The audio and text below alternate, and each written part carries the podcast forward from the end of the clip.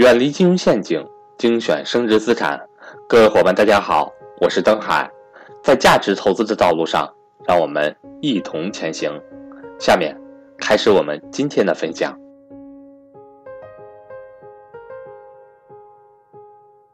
啊，各位那个格局视野的学员和粉丝，大家好。上一期呢，我们围绕投资理财呢，给大家讲过一期什么是蓝筹股。我记得上次在这个呃这个上期视频的结尾的时候，我埋了个伏笔哈，说大家期待下一期成长股。那这期呢，我们就来讲讲什么是股市当中的成长股。其实蓝筹股和成长股，他们是是这个互相相对来说的，相对来说的啊。那什么是成长股呢？那大家看，所谓的成长股，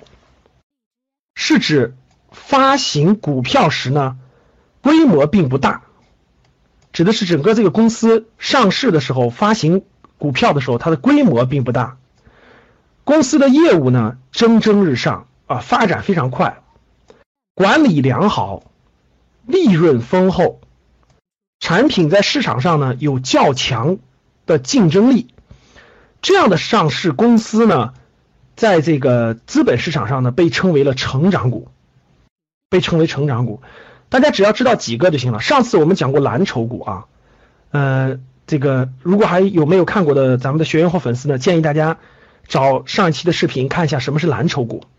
啊。蓝筹股主要指的是市值比较大的、规模比较大的、增长比较稳定、已经是行业龙头的。那么的成长股呢，相对于蓝筹股来说，大家一看就知道了，是发行的时候，就是它上市的时候，它的股票规模并不大啊，公司的业务发展的非常快。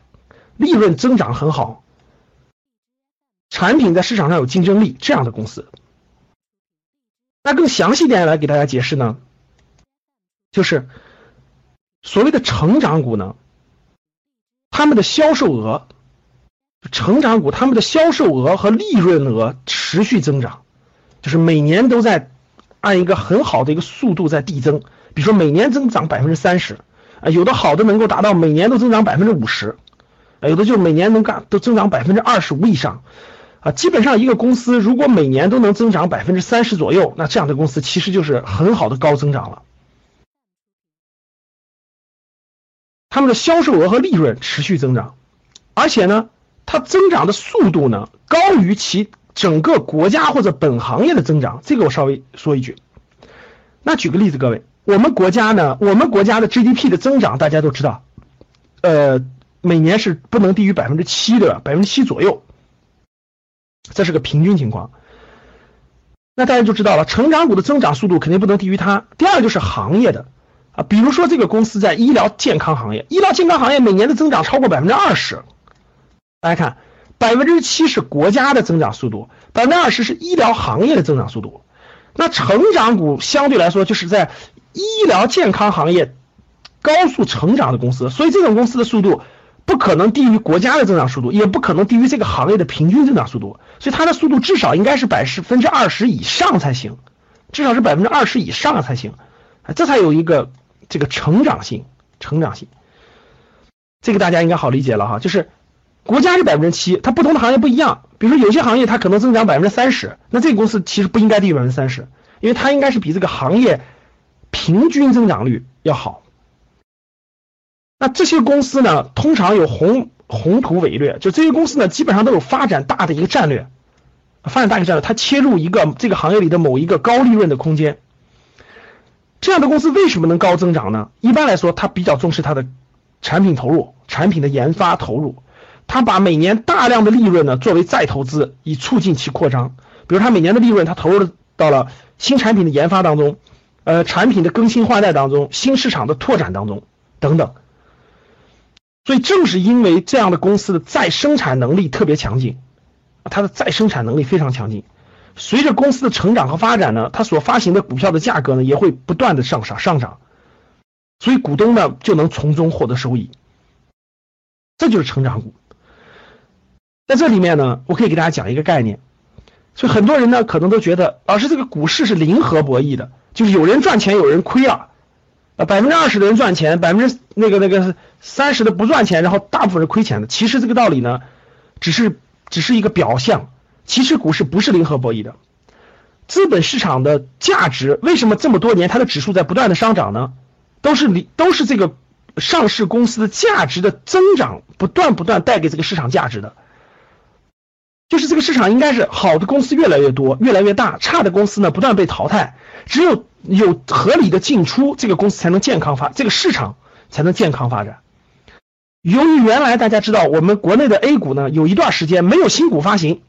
而且很很很差的公司还不退市，所以就造成了整个市场的这种没有新的价值进来。大家看美国资本市场，不断的有新公司上来，不断的有老公司退出。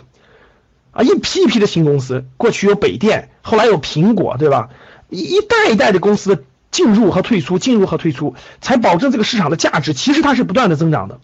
它的价值是不断增长的。那我们 A 股现在随着新股的发行，随着创业板、中小板、创业板等等这个呃资本市场多层次体系的形成，包括今年这个确定的注册制的改革，将会使市场带来很多好的公司，好的成长性的公司。所以整个资本市场其实它不是零和博弈的，啊，你你买对好的公司，你会随着它的价值不断的增长，啊，其实是可以不断的增长的，这就是成长股带来的价值。那成长股呢，有些特别重要的特征，我觉得大家应该知道，啊，这些特征以有利于大家选择股票的时候、选择投资的时候非常重要的判断。那第一个特征是什么呢？成长股的。这个利润，成长股的利润，在每一个经济周期的高涨时期都会达到新的高峰，而且一次比一次高。简单来说，大家理解一下什么意思呢？呃，大家知道这个上市公司啊，它每个季度都要发季报，每年都要发年报。其实对于成长股来说，最容易判断的就是这个公司应该是合理的增长，啊，每年都在增长，每个季度都有合理的增长。除了这每个季度它有些淡旺季之外，应该每年都是合理的增长，啊，利润利润同比都是合理的增长，这是非常典型的第一个特征，非常典型的第一个特征。第二个特征是什么呢？成长股的产品开发与市场开发的能力要特别强，就成长股对于它的产品不断的有新产品会替代老产品，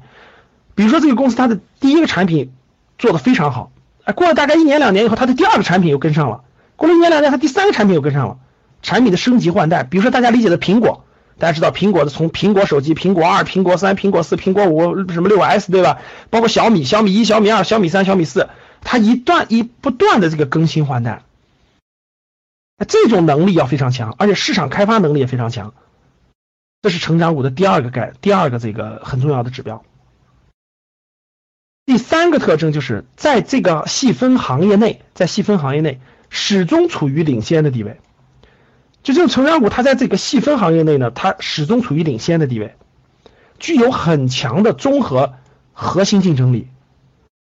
啊，举个例子，比如说晨晨光文具，啊，待会儿呢，我让大家看看，我们从通过中小板和创业板里找一些这个高速成长的成长型公司。这样的公司呢，它在这个行业内属于是领领先的地位啊，增量它是那个龙头龙头地位，增量很明显。它的不论是它的品牌价值，还是它的产品研发能力，还是它的这个这个这个不断的这个市场开拓能力，都有着非常强的竞争力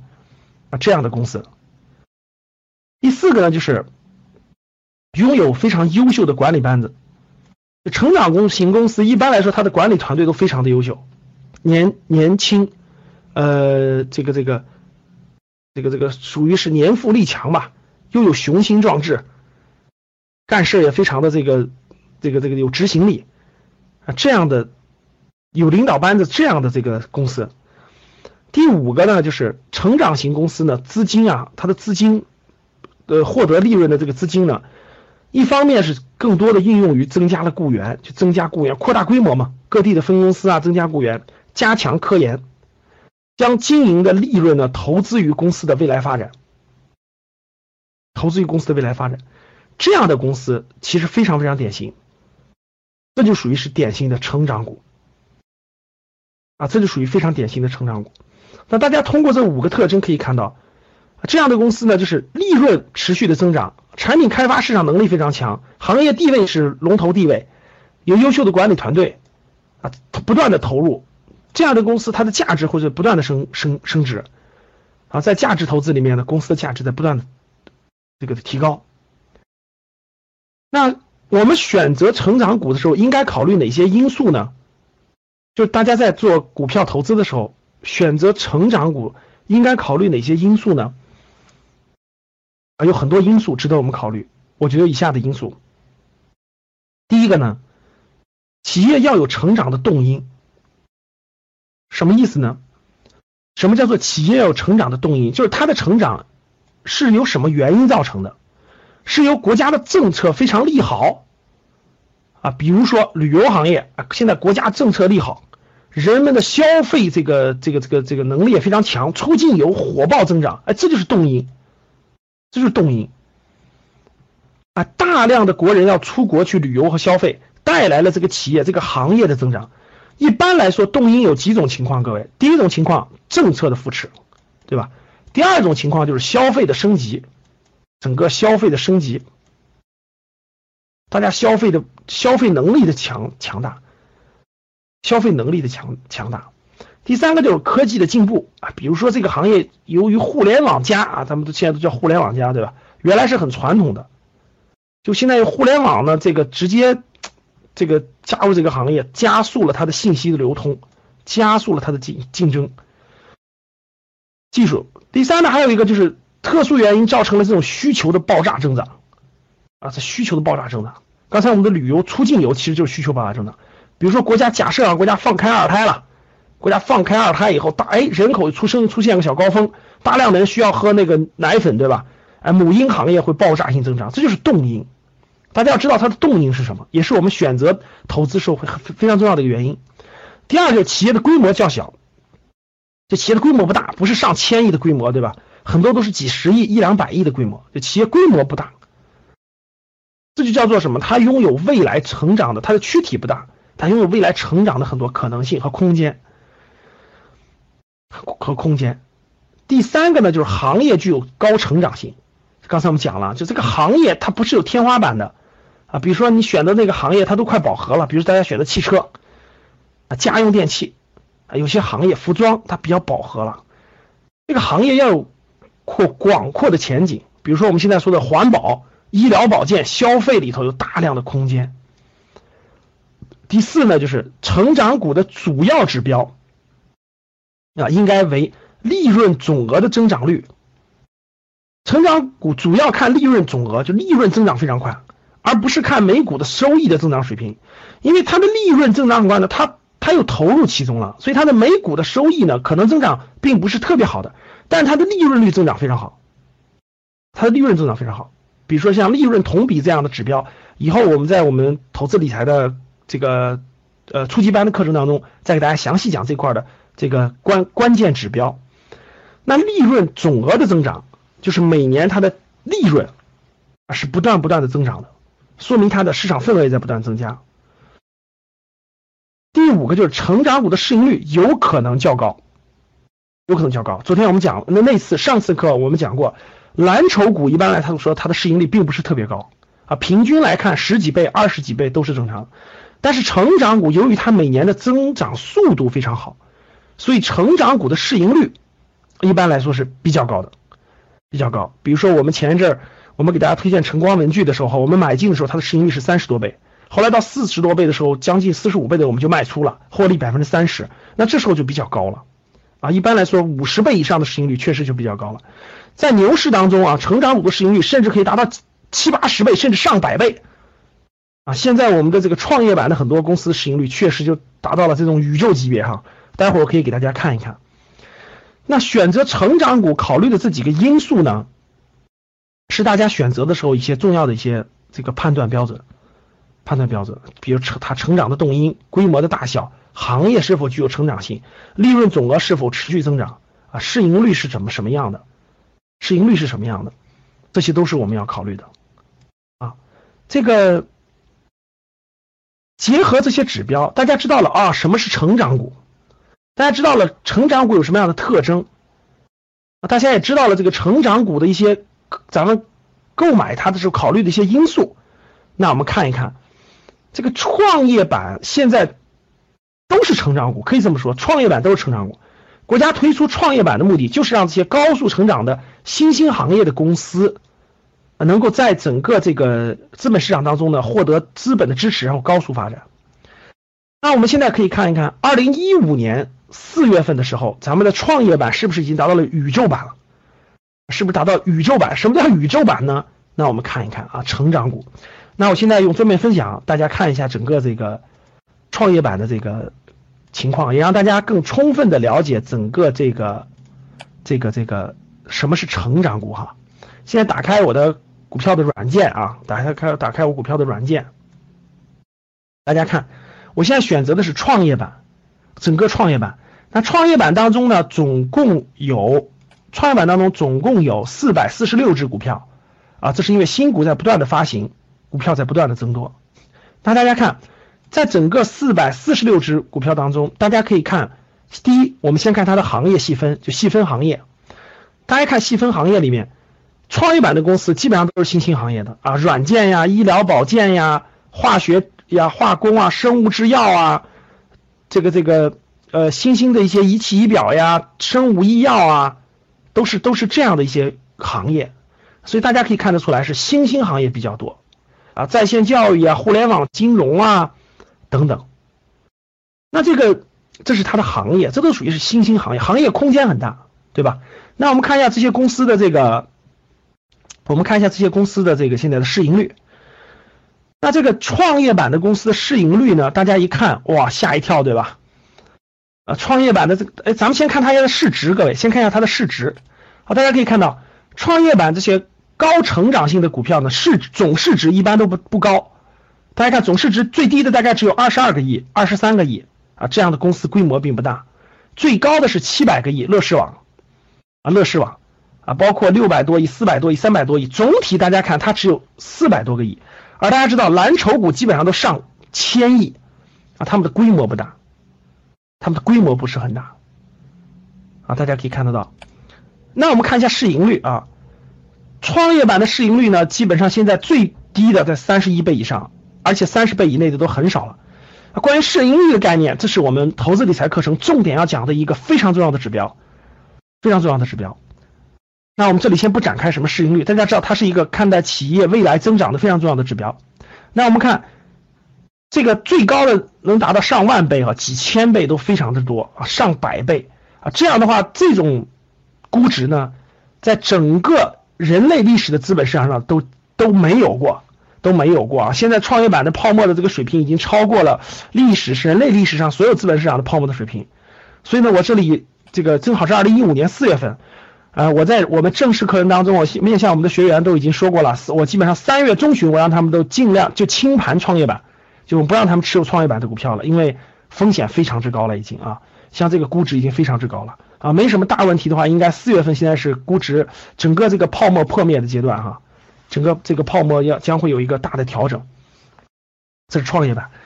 那创业板里大家可以看到，整个估值呢是非常的高啊，都是上百倍的，有一半。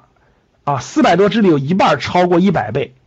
八十倍、七十倍，这就有点太高了哈，这估值有点太高了。那这个中小板呢，其实也是原来的目的，也是为了这个让这个创成长型的公司进入这个中小板的。大家看，现在中小板里头最小的公司呢，十七个亿，这算小公司了，对吧？中小板总共有多少只公司呢？七百多只，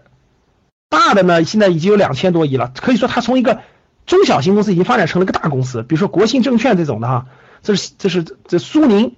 最典型的各位是苏宁云商，苏宁上市的时候只有只有四十多多亿的市值，通过这么多年现在九百多个亿，各位苏宁。这是非常典型的这个这个中小板里面高成长的公司，连续成长了很多年，连续成长了很多年啊，所以说呢各位，这个成长型的公司大部分是在中小板和创业板。那 A 股的很多公司是蓝筹股啊，大型的金融、地产等等的，这个这个工程机械、建筑公司的话，这些大部分都是这个这个这个蓝筹股，都是蓝筹股。比如说我们最近连续涨停的南车、北车，对吧？未来的中国中车，中国铁建、中国中铁等等，这些都算是大的蓝筹股。那中小板和创业板呢，更多的是成长股。好，我们知道了这个是什么是蓝筹股，什么是成长股。